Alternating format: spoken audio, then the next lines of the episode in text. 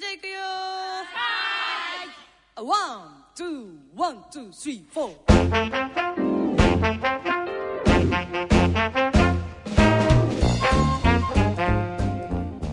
ー。大人の音楽学校。ここは音楽を愛する大人たちが集いそして歌い演奏し語り合い学び合う学び舎です。毎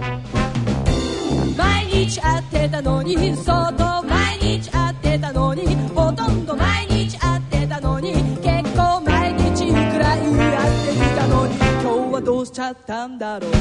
前から知ってたのにずいぶん前から大人の音楽学校。進行役は音楽評論家の田川忠さんと音楽プロデューサーの岡田真一さんのお二人です。ご機嫌いかがでしょうか？岡田真一です。ご機嫌いかがでしょうか？田川忠です。今流れていますのは大人のバンド大賞優秀楽曲ウープスの突然どうしちゃったのかしらです。結構毎日くらい会っていたのに今日はどうしちゃったんだろう。どうしてだろう？どどうしてだろう？どどどうしてだろう？どうして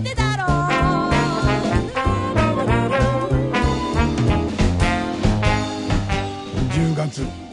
どうでした高川さん？台風多かったですよねやっぱりね。そういっぱい来9た月も来たし、ね。10月も来たしなんかい一気に秋がやってきたいう感じ。そうですよね。でも10月の中頃はすごいあったかくて。暖かくて。ね。ね。夏みたいな日もあって。そうそう。なんかニュースは大人の音楽学校としてのきたばっかりのニュースで、はい。それこそ大人の代表みたいなはい。ニューヨークの有名なロックバンド。はいベルベットアンダーグラウンドのリーダーだったルー・リードさんがあらら。つい先日お亡くなりになった。あらららららららそうですか。おいくつでした？71歳。71歳。ああ。だからあれポール・マッカートニーと同じでしょ？ああそうですね。来日しますけどね今度11月ね。そうかルー・リードさん。え。えでなんかあなたは忙しかったみたいじゃない？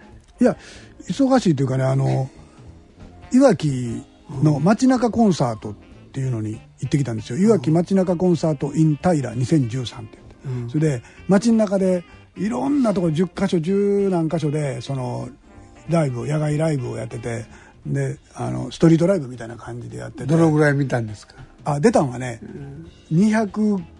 240何バンド。見たのは？見たのはね10バンドぐらいかな。それで1日やからあっちこっち掛け持ちで見たんですけどもなかなかなエネルギーでしたよ。ベンチャーズ好きの方もたくさんいて、いわきベンチャーズとかねなんとかベンチャーズとかってその、はい、土地名のついたベンチャーズがいっぱいいました。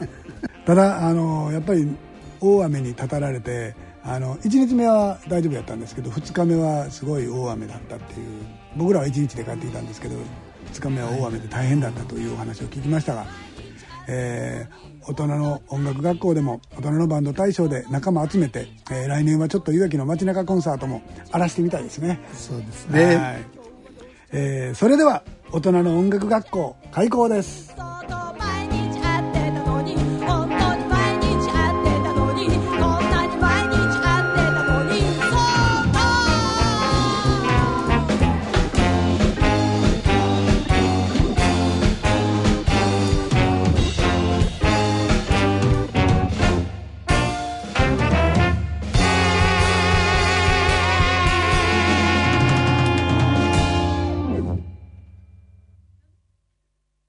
人類はなぜ宇宙を目指すのだろうか。宇宙飛行士アルフレッド・ウォーデン。1971年アポロ15号で月に降り立った彼はこう言った。なぜ私たちがここにいるのか今分かった。月を詳しく見るためではない。振り返って私たちの住処である地球を見るためなのだ。遥か宇宙から地球を観測することで私たちの住処地球の今を知り未来へつなぐ。今そのミッションを支えるのが人工衛星。地表を繰り返し観測しそのデータを環境保護や防災気象予測などに生かしていく。NEC は約60年にわたり培ってきた宇宙技術で暮らしを社会を地球を見守り支えていきます。インフラで未来を支える。Empowered by Innovation. NEC そろそろ大人の音楽学校の授業の始まりです。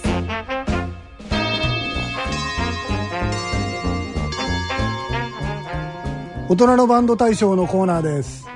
大人のバンド大賞優秀楽曲。ウープスの代表の武田さんと電話がつながっておりますのでお話してみたいと思います。武田さんはい、武田です。はじめまして。どうもはじめまして。よろしくお願いします。こちらこそ。ですこの、はい。突然どうしちゃったのかしら。この変わったタイトルなんですけども。そうですね。えーどうやってできたんですかこの曲は？この曲は女性7人で演奏してるんですけれども、はい。あの、フープスは日頃2人で活動するのが基本形なんです。でねアコーディオンの武田さんと鍵盤ハーモニカの佐藤さん。この2人でフープスとしてずっとやってるんですが、私がもうずっと前から、あの、管楽器を入れたり、ドラムを入れたりして、少しこう、フープスのデラックス版をやりたいなってずっと思っていて、それで去年 CD を作るときに、あ、これはじゃあ1曲でいいから、その、ゴージャス版をやりたいなと思って、こういろんな女の子、女の子だけでやりたかったのでこうメンバーがいろいろあっちでこっちでスカウトしたりして、はい集まって、じゃあデラックス版でどんな曲やろうかなって思った時に、その7人のフープスのために書いた曲なんですけれども、お二人でやられる時はもうちょっとシンプル版になるわけですね。そうですね、うんと、1人3.5人分ぐらい頑張ってやろうね みたいな感じで やってるんですけども、はい。わかりました。はい。バンドの結成命名の由来っていうのは大体どんなもんなんですか？えー、とフープスは、まあ、今、先ほど言っていただいたように私とピアニカの佐藤翔子と2人なんですけどもこの組み合わせじゃ10年ぐらいなんです。20年ぐらい前に女の子4人集まってじゃあ音楽やろうってなった時にそんなんやってんだったらライブ出なさいって言ってくださった方がいてえそこで初めてなんかバンド名考えなきゃなって言ってええけどその時はもう本当に始めたばっかりで本当に下手くそだったのでえうん。ちょっとこう、ウープっていうのがつまずいたり、どっかにぶつかったりした時のうん。簡単不的な言葉なんで、これがぴったりなんじゃない？言って、ウープスって名前になったんですよね。ですけど普段はどうしてらっしゃるんですか？二人とも会社勤めております。練習なんかどういうふうになさるんですか？まあ、でも週に1回ぐらいかな、スタジオ来て練習してますね。はい。まあ、二人ともあの、マンション住まいなので、ええ夜、練習するとするとやっぱり夜になるから、うんアコーディオンやピアニカも吹いてみると、弾いてみると意外と音が大きくて、多分近所から叱られると思うので、はい。うん、そうですね、スタジオでやってます。プロフィールに佐藤さんが猛獣担当って書いてあるんですけど猛獣は何ですか、あの、今は私たちは2人ですけど、えバンドには1人ぐらいちょっとこう、その飛び道具的な人がいたらいそうだなっていう気持ちがあるんですが、翔子さんが私の作った曲にどうぞって言ったらもう暴れて演奏してくれるっていう、そういう理想的なパートナーなのえで、鍵盤ハーモニカで猛獣を表現してるんです人然間は全然猛獣じゃないんですけど、そうです、そうです。演奏が結構暴れてくれるので、なるほど20年ぐらいやってらっしゃってすごいこれ、このライブは良かったなとかそう感動したなみたいなことってなんか思い出に残ってることってあります？10月の中頃に、フープス20年やってきて初めてワンマンライブをやったんですが、それはそれはやっぱりなんかこう、今までそういうことしたことがなかったので、すごく新鮮だったのと、フープスしか出ないのに、気に来る人いるかなぐらい思ってたんですけど、結構お客さんがたくさん来てくださって、うん。うん、なんか、すごく楽しくできた。ええまあ、さっきちらっとお伺いしましたがはい。お子さんがいらっしゃって理解度ってのはどうですか？まあ、子供に関して言えば、もう生まれた時に私がもう音楽やっていたのもあるからう、ん。まあそんなもんかなって思ってるんじゃないかと思うんですね。そしてあの、主人はライブハウスをやっているので、で、主人もバンドをやっているので、はい。なんか、そんなもんだなって思ってると思います、多分。なるほど。ええ。じゃあ子供にしては一般家庭を見た時にびっくりするってやつですね お子さんはなんか楽器やってないんですか？えっと、息子はなんか管楽器をやったりしてますが、もう高校も卒業してしまったので、はいうん、部活でやってた感じですね。なるほど男の子やから入れたけへんわけですねそうですね。そうです。男の子は入れないんですね。はい。えー今後どんな活動していきます？夢なんかあります？うん。なんかもうこのいい年になって40代も半ばぐらいになったので、うん。あとどのぐらいやっていけるんだろうなっていう気持ちが。まだまだいけますよね。まあ、自分の体力とかいうこともそうだけど自分の親がだんだん年老いていったりすると、はい。自分のこうやりたいなっていう動機だけでこう環境が変わったらできなくなっちゃうこととかも、まあ、だんだん周りの同じ同世代の友達にはそういうことがあったりとかするので、はい。いつまでできるんだろうっていう気持ちがあるからなるほそのやれる時にあのつまんないことやってる場合じゃないなっていう気持ちがすごくあります。だからやりたいことを今やろうっていう、ーうん。それは大事ですね。そうですね。でもねあのー環境が変わってもやる気さえあれば時間はうん。作れると思いますよ、78でやってる人いるし。そうですね。はい。あの目標はだいぶ先にありますからまだまだ半分あと半分ぐらいやらないといけないですからはい。はい、ぜひ頑張ってください。はいありがとうございます。期待してます。はいありがとうございます。りがとうございました。はい。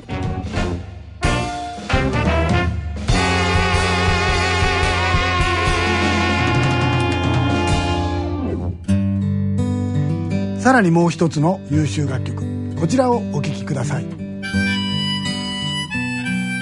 こちらは大人のバンド大賞優秀楽曲、小林進さんの桜という曲です。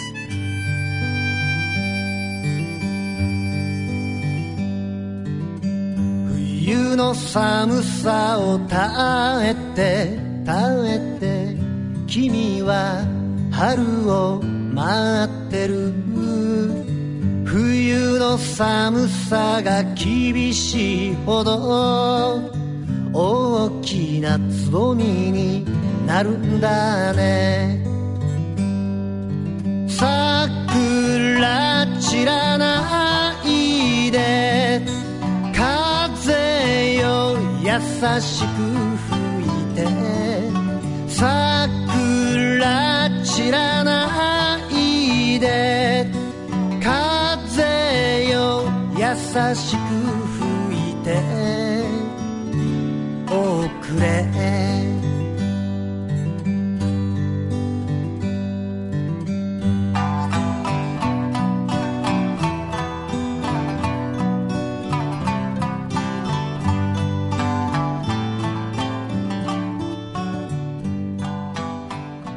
小林さんとお電話をつながっておりますので、えーお話ししてみたいと思います。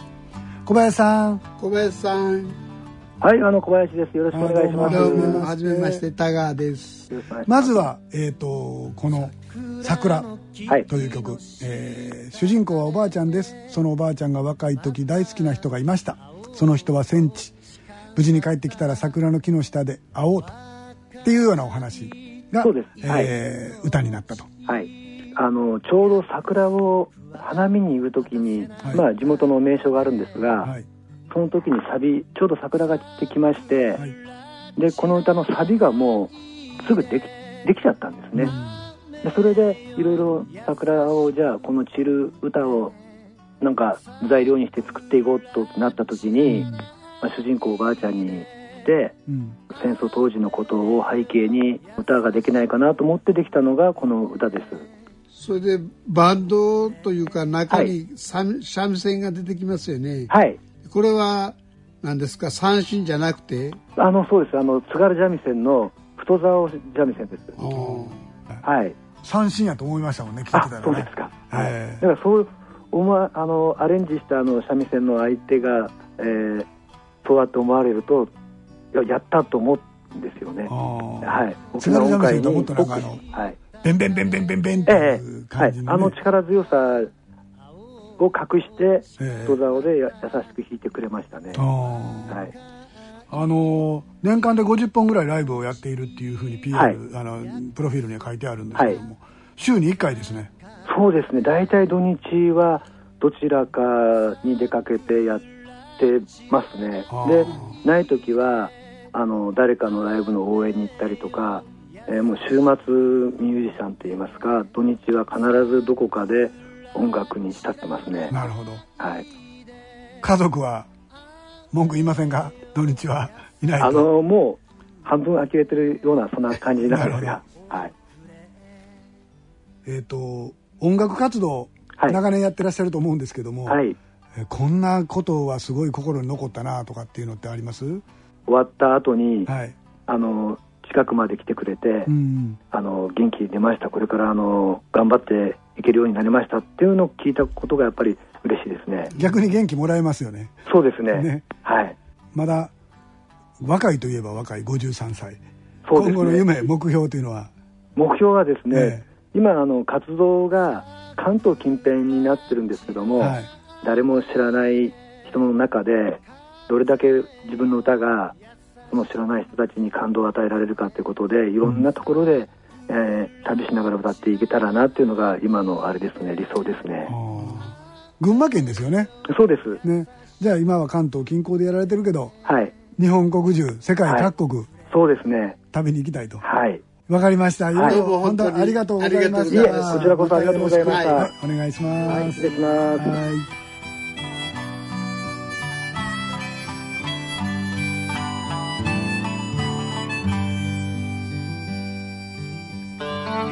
続いてもう一曲高橋さんあるんですよ。はい優秀曲。こちらをお聴きください。ビビットルーズの愛する人よ Still I Love You です。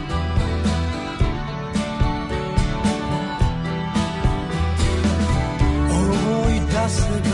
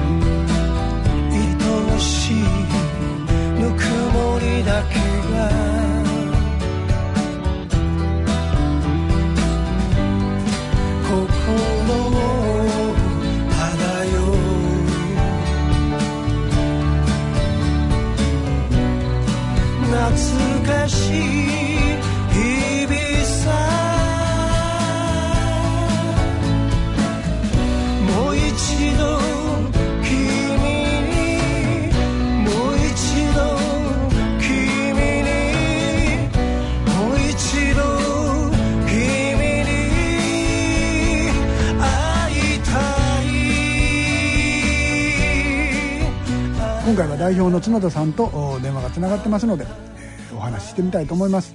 角田さん。角田さん、今回はあの「愛する人よ Still I Love You」をい。ただきまして、この曲、えーどんな背景で作られたかっていうのをちょっと聞かせていただいてもいいですか？はい、そうですね、これはあの妻を亡くしまして、5年になるんですけども、9年ですかね、確か、高倉健さんのあの映画で、あなたへという映画がありましたよね、この映画にちょっと触発されましてね、亡き妻に捧げるラブソングというテーマで作ってみようかなということで作りました。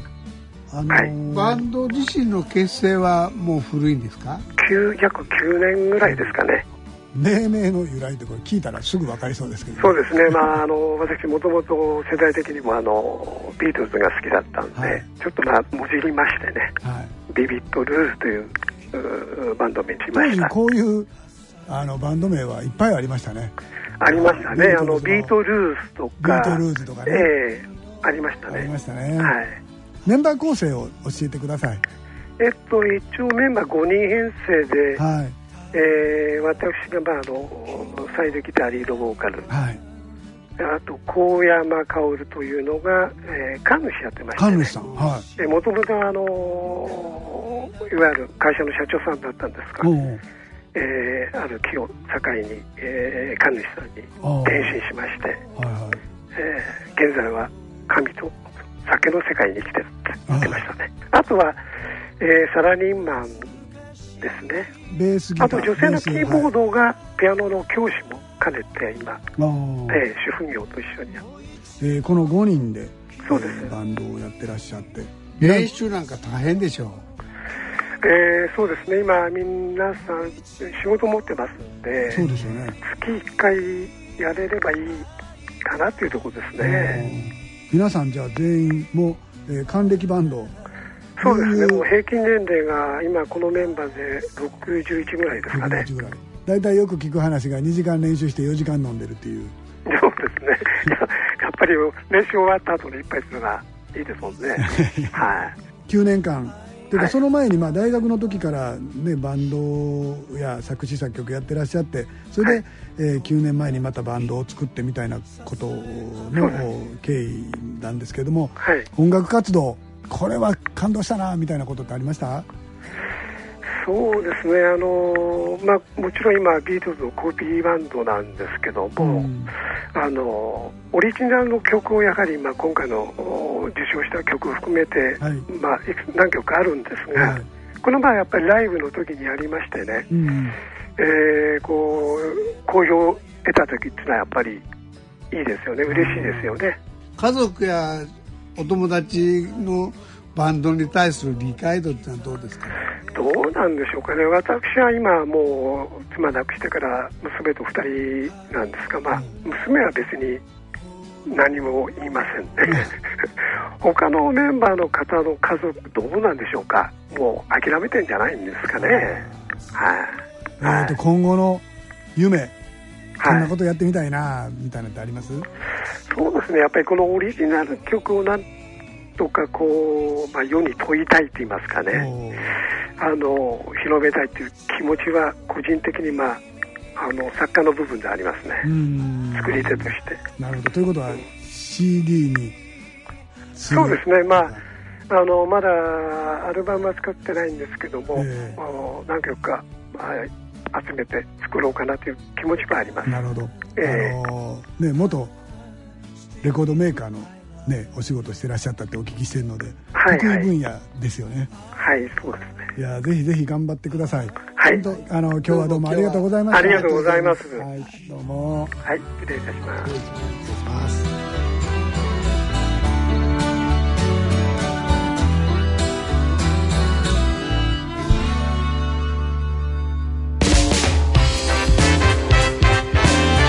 えー、さて大人のバンド大賞10月の優秀楽曲の紹介です。10月の優秀楽曲はクエーカーの「セシル」です。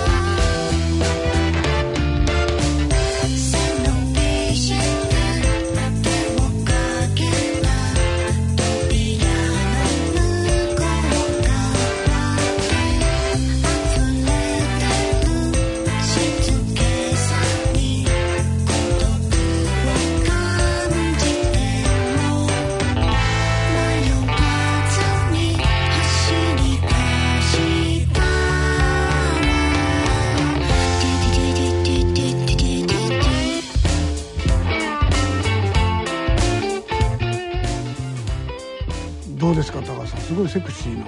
そうよね、セクシーな声でしてね千葉ですって、うん、千葉で4人のバンド。なんかあちこちにいろいろ出演してらっしゃるという感じですね。はい、はい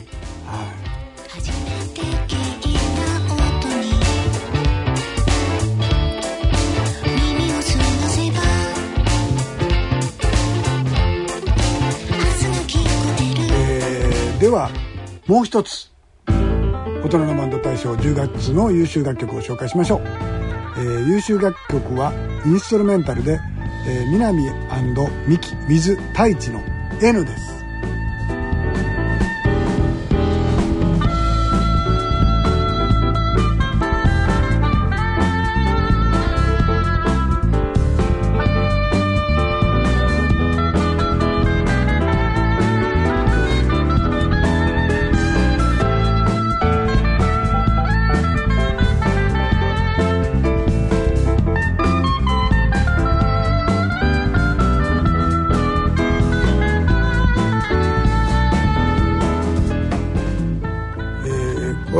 これはなかなか達者やね 達者ですね確かに達ね大声ですからまあ普通あんまりなんていうかなあのブラバンとかでもない楽器なんですよね。そうそうそう。ねえせやからどっかのオケで活動してらっしゃるのかどんな方なんでしょう。またインタビューできたら面白いなと思ってます。はい。はい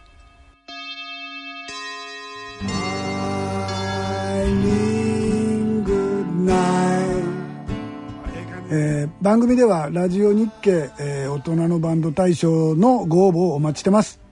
応募要項は CD1 枚に1曲で5分以内、えーたくさん入れてくる人もいるんですけどもあのちゃんと1曲にしてくださいね。それと、え1曲フルで入れてくださいね。あの途中でフェードアウトしてると全体がつかめないのでよろしくお願いします、えー何回申し込んでもらっても OK ですよ、えーそれから40歳以上の大人が1人以上含まれること、えーソロでも大丈夫です。えーそれからオリジナルコピーどちらでも OK です、えーオリジナルは番組の上でもオンエアしやすいので、えー助かりますね高橋さんね。はい。えー詳細は大人の音楽学校の番組ホームページで、えー掲載をさせていただいてますので、えーこちらでご確認ください、えー最終回の締め切り11月25日、えー必着です、えー早い目の応募お待ちしております高橋さんねすごいお知らせ。はい。やりましたよ。えっ、とね今年の優秀楽曲を集めてなんとヤマハの銀座スタジオでライブをやろうと。い。いうはい。考えましたね、えーラジオ日経がね開局、来年開局60周年ということで、60周年記念ということでね、えーラジオ日経大人のバンド大賞フェスティバル 2013in ヤマハ銀座スタジオ。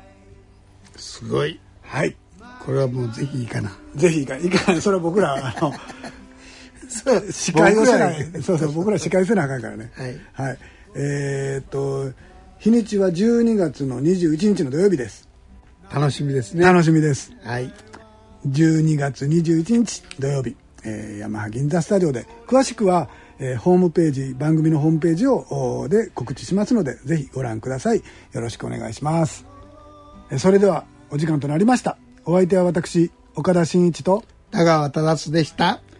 次回の放送は来月12月1日の夜9時半からの放送となります、えー来月いよいよ12月の優秀楽曲の発表と高橋さんグランプリの発表です。そうですね。ね。えー楽しみですねこれはね、えええーそれでは次回までさようなら。さよなら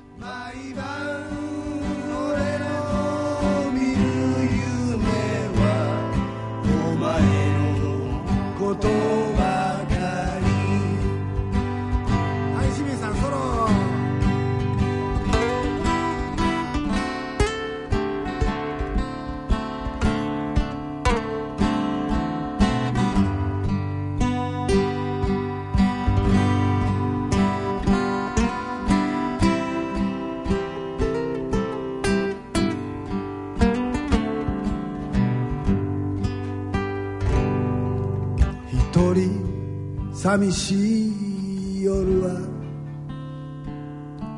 いつでも思い出すよ。星のように輝くお前の優しい瞳。Eileen,